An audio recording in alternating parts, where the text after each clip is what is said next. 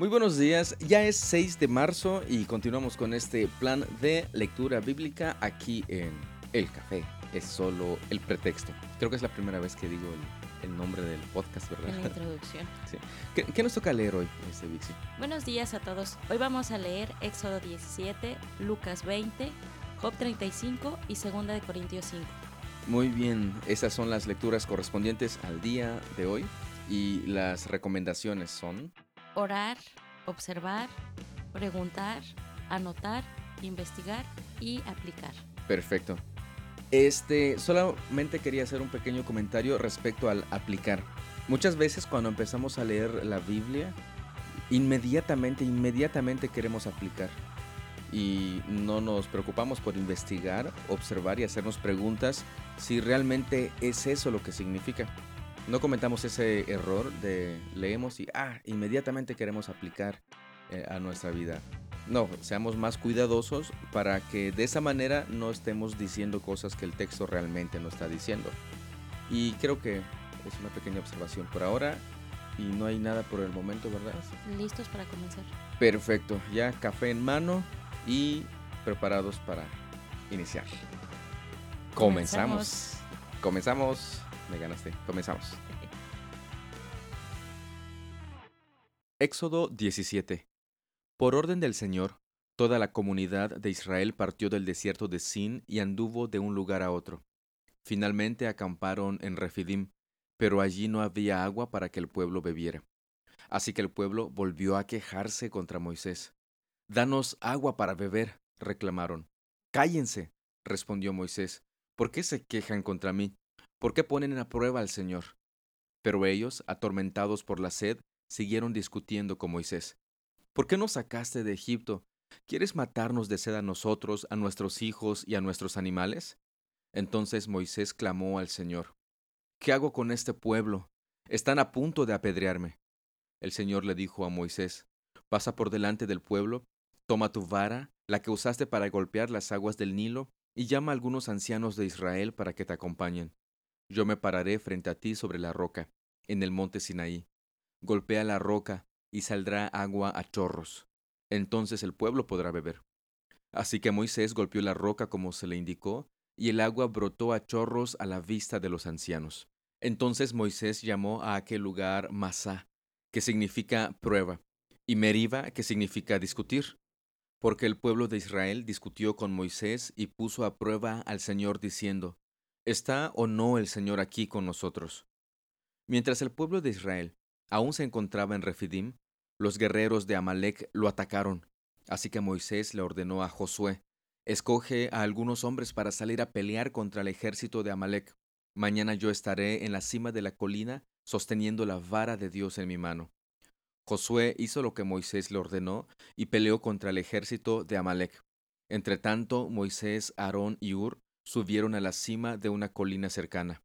Mientras Moisés sostenía en alto la vara en su mano, los israelitas vencían, pero cuando él bajaba la mano, dominaban los amalecitas. Pronto se le cansaron tanto los brazos que ya no podía sostenerlos en alto. Así que Aarón y Ur le pusieron una piedra a Moisés para que se sentara. Luego se pararon a cada lado de Moisés y le sostuvieron las manos en alto. Así sus manos se mantuvieron firmes hasta la puesta del sol. Como resultado, Josué aplastó al ejército de Amalek en la batalla. Después de la victoria, el Señor dio a Moisés las siguientes instrucciones. Escribe esto en un rollo para que sea un recuerdo perpetuo, y léanlo en voz alta a Josué. Yo borraré por completo la memoria de Amalek de debajo del cielo. Entonces Moisés edificó un altar en ese lugar y lo llamó Yahvé Nisi, que significa El Señor es mi estandarte. Dijo, por cuanto han levantado su puño contra el trono del Señor, Ahora el Señor estará en guerra con Amalek de generación en generación. Nuevamente el pueblo se queja de que no tiene algo, en este caso agua. Y es verdad, si tenemos sed, pues obviamente deseamos beber agua. Pero parecen haber olvidado todo lo que el Señor está haciendo por ellos día a día, como si eso no fuera suficiente para saber que el Señor nunca los ha abandonado ni los va a dejar a su suerte allí en el desierto. Ahora, por otro lado, aparece esta famosísima escena cuando están peleando en contra de los amalecitas y Moisés tiene sus manos levantadas y mientras las manos están arriba, Israel vencía. Tenemos que leer bien el texto y el contexto y todo lo que dijo Moisés posteriormente, que es parte del contexto, para no malinterpretar este texto y decir tienes que levantar las manos para que el Señor te dé la victoria. No, no, no. Prestemos mucha atención a lo que el texto nos está diciendo. Y justamente el verso 14, 15 y 16 nos aclaran mucho de lo que realmente pasó en ese momento. Lucas 20. Cierto día, mientras Jesús enseñaba a la gente y predicaba la buena noticia en el templo, los principales sacerdotes, los maestros de la ley religiosa y los ancianos se le acercaron. ¿Con qué autoridad haces todas estas cosas? le reclamaron. ¿Quién te dio el derecho? Primero, déjenme hacerles una pregunta, les respondió él. ¿La autoridad de Juan para bautizar provenía del cielo o era meramente humana? Ellos discutieron el asunto unos con otros. Si decimos que provenía del cielo, preguntará por qué nosotros no le creímos a Juan. Pero si decimos que era meramente humana, la gente nos apedreará, porque están convencidos de que Juan era un profeta. Entonces finalmente contestaron que no sabían. Jesús respondió, Entonces yo tampoco les diré con qué autoridad hago estas cosas. Aunque ellos no respondieron para no ser evidenciados frente al pueblo, la verdad es que Jesús conocía la respuesta a esa pregunta. Jesús se dirigió nuevamente a la gente y les contó la siguiente historia. Un hombre plantó un viñedo lo alquiló a unos agricultores arrendatarios y se mudó a vivir a otro país por varios años. Llegado el tiempo de la cosecha de la uva, envió a uno de sus siervos para recoger su parte de la cosecha. Pero los agricultores atacaron al siervo, le dieron una paliza y lo mandaron de regreso con las manos vacías. Así que el dueño envió a otro siervo. Pero a éste también lo insultaron, le dieron una paliza y lo despacharon con las manos vacías se envió a un tercer hombre a quien lastimaron y echaron a patadas. ¿Qué haré? se preguntó el dueño. Ya sé, enviaré a mi querido hijo, sin duda a él lo respetarán. Sin embargo, cuando los agricultores vieron al hijo, se dijeron unos a otros, Aquí viene el heredero de esta propiedad, matémoslo y nos quedaremos con la propiedad. Entonces lo arrastraron fuera del viñedo y lo asesinaron. ¿Qué creen ustedes que hará con ellos el dueño del viñedo? preguntó Jesús. Les diré, irá y matará a esos agricultores y alquilará el viñedo a otros. Qué terrible que suceda algo así, protestaron oyentes. Jesús los miró y les dijo, Entonces, ¿a qué se refiere la siguiente escritura? La piedra que los constructores rechazaron ahora se ha convertido en la piedra principal. Todo el que tropiece con esa piedra se hará pedazos, y la piedra aplastará a quienes les caiga encima.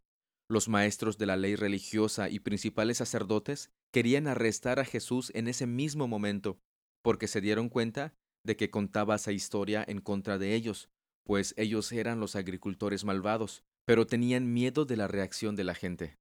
Definitivamente claro que entendían lo que Jesús les estaba diciendo, pero como usted se ha dado cuenta, ellos literalmente decidieron no creerle, no hacerle caso.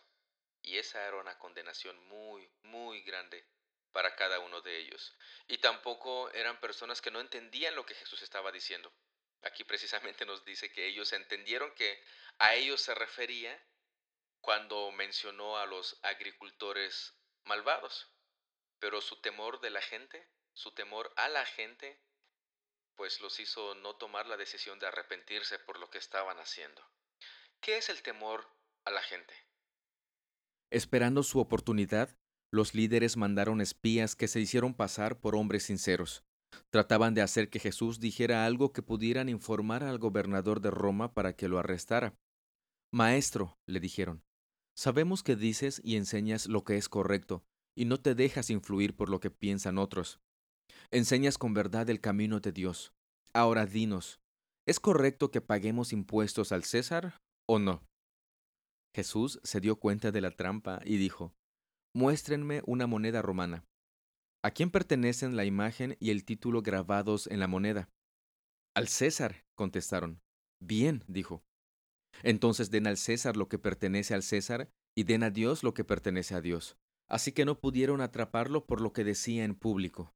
En cambio, quedaron asombrados de su respuesta y se callaron. Después se acercaron a Jesús algunos saduceos, líderes religiosos que dicen que no hay resurrección de los muertos. Le plantearon la siguiente pregunta. Maestro, Moisés nos dio una ley que dice que si un hombre muere y deja a una esposa sin haber tenido hijos, su hermano debe casarse con la viuda y darle un hijo para que el nombre del hermano continúe. Ahora bien, supongamos que había siete hermanos. El mayor se casó y murió sin dejar hijos. Entonces el segundo hermano se casó con la viuda, pero él también murió. Luego el tercer hermano se casó con ella. Lo mismo sucedió con los siete, quienes murieron sin dejar hijos. Por último, la mujer también murió. Entonces dinos, ¿de quién será esposa en la resurrección? Pues los siete estuvieron casados con ella. Jesús respondió, El matrimonio es para las personas aquí en la tierra, pero en el mundo que vendrá, los que sean dignos de ser levantados de los muertos no se casarán ni se darán en casamiento, ni volverán a morir. En este sentido serán como ángeles. Ellos son hijos de Dios e hijos de la resurrección.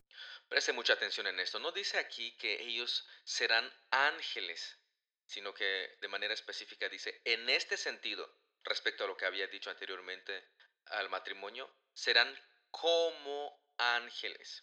Entonces, este texto no nos dice que cuando una persona muere se vuelve un angelito, para nada. Ahora bien, en cuanto a si los muertos resucitarán, hasta Moisés demostró esto cuando escribió acerca de la zarza que ardía. Mucho después de que Abraham, Isaac y Jacob murieron, él se refirió al Señor como el Dios de Abraham, el Dios de Isaac y el Dios de Jacob.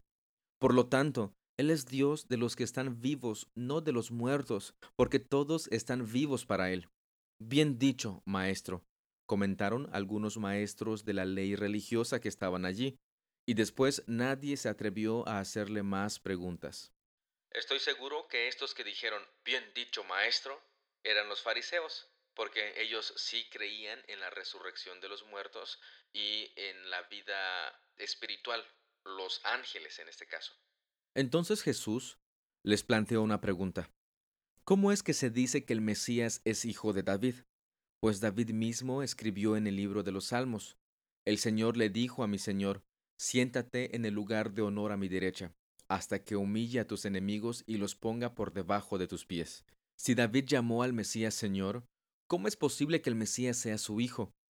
Entonces, mientras la multitud escuchaba, se dirigió a sus discípulos y les dijo, Cuídense de los maestros de la ley religiosa, pues les gusta pavonearse en túnicas largas y sueltas y les encanta recibir saludos respetuosos cuando caminan por las plazas.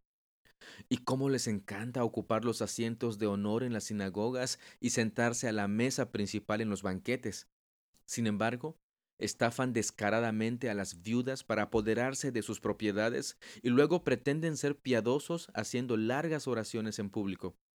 Por eso, serán castigados con más severidad. Esta es una advertencia que bien podríamos estar tratando de recordar a una persona dentro de la iglesia que haga esto. Pero tengamos mucho cuidado.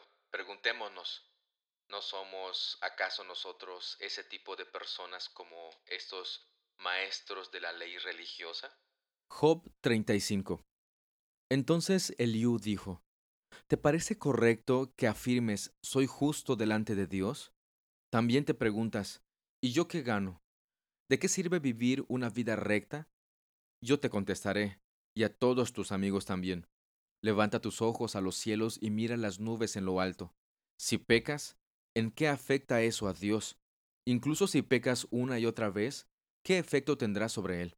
Si eres bueno, ¿es algún gran regalo para Él? ¿Qué podrías darle tú?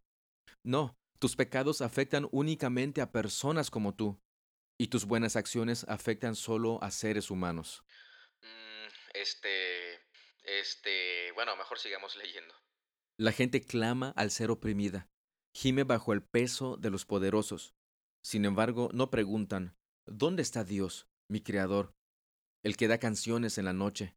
¿Dónde está el que nos hace más inteligentes que los animales y más sabios que las aves de los cielos. Cuando claman, Dios no les responde a causa de la soberbia de ellos, pero es un error decir que Dios no escucha, que al Todopoderoso no le importa. Tú dices que no puedes verlo, sin embargo, si esperas, te hará justicia. Dices que Dios no responde con enojo a los pecadores y que no le importa mucho la perversidad. Pero Job, hablas tonterías, has hablado como un necio.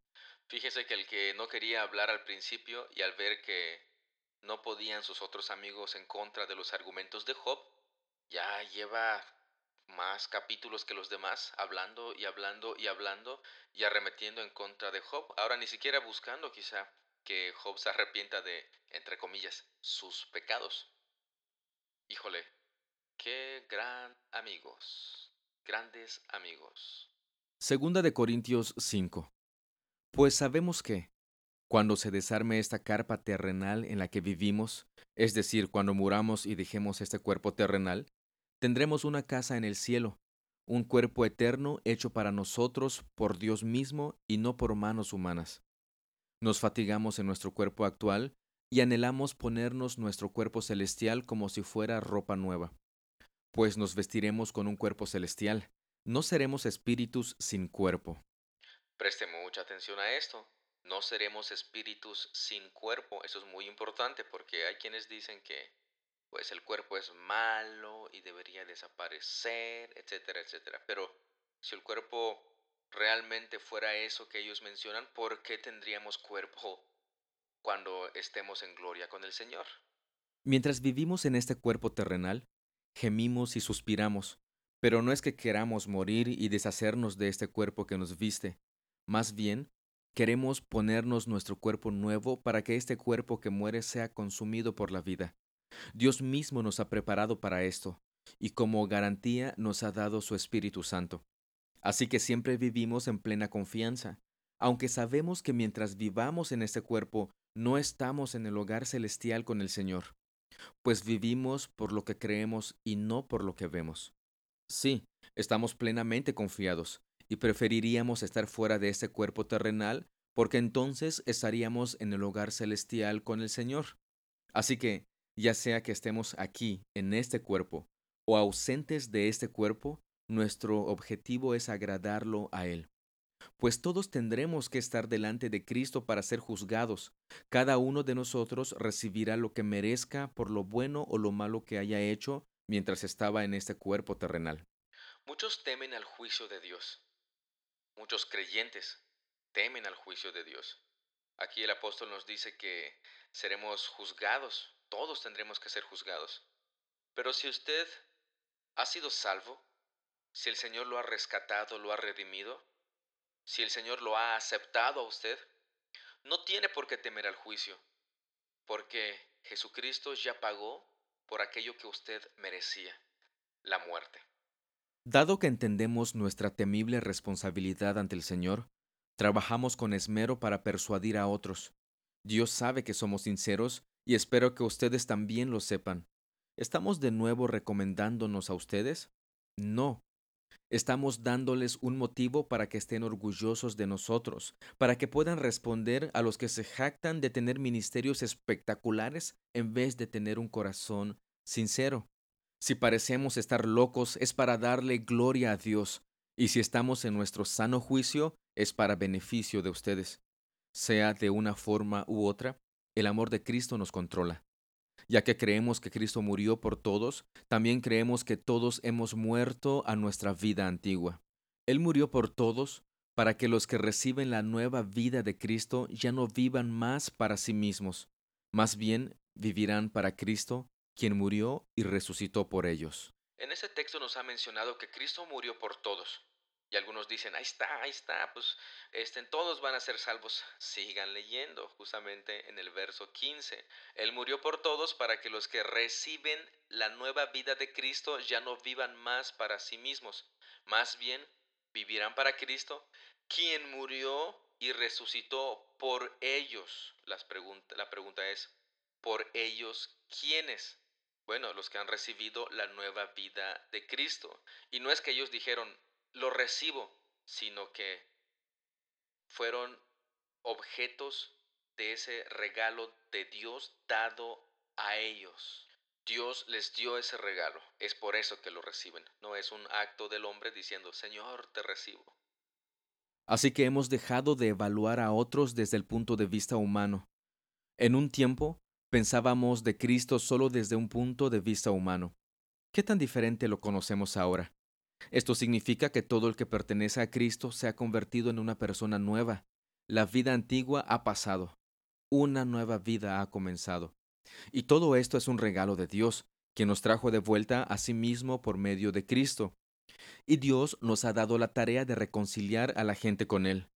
Pues Dios estaba en Cristo reconciliando al mundo consigo mismo, no tomando más en cuenta el pecado de la gente, y nos dio a nosotros este maravilloso mensaje de reconciliación. Así que somos embajadores de Cristo. Dios hace su llamado por medio de nosotros. Hablamos en nombre de Cristo cuando les rogamos, vuelvan a Dios, pues Dios hizo que Cristo, quien nunca pecó, fuera la ofrenda por nuestros pecados, para que nosotros pudiéramos estar en una relación correcta con Dios por medio de Cristo. Lo que dice al final de este capítulo es que Cristo es la ofrenda por nuestro pecado. Recuerda usted que en el Antiguo Testamento se ofrecían ofrendas por el pecado sacrificaban un cordero y así Dios pasaba por alto el pecado del pueblo. En este caso, y como el apóstol Pablo nos lo menciona, Cristo es quien ya pagó por nuestro pecado, murió por nuestro pecado.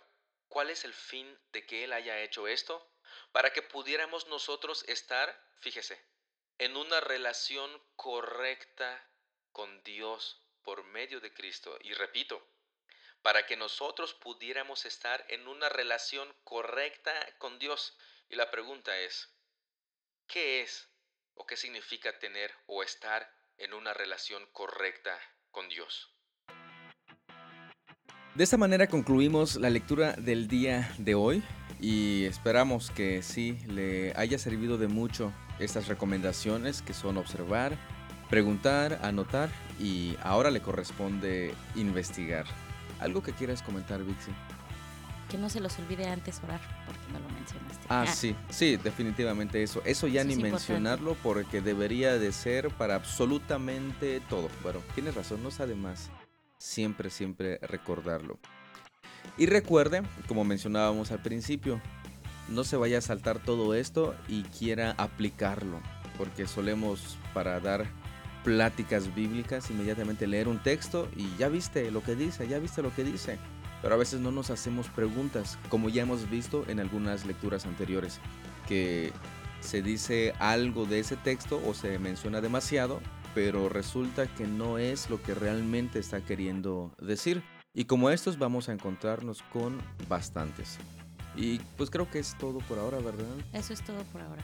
Recuerde, la invitación sigue abierta para que usted pueda apoyarnos grabar, grabando un episodio del café, solo es el pretexto.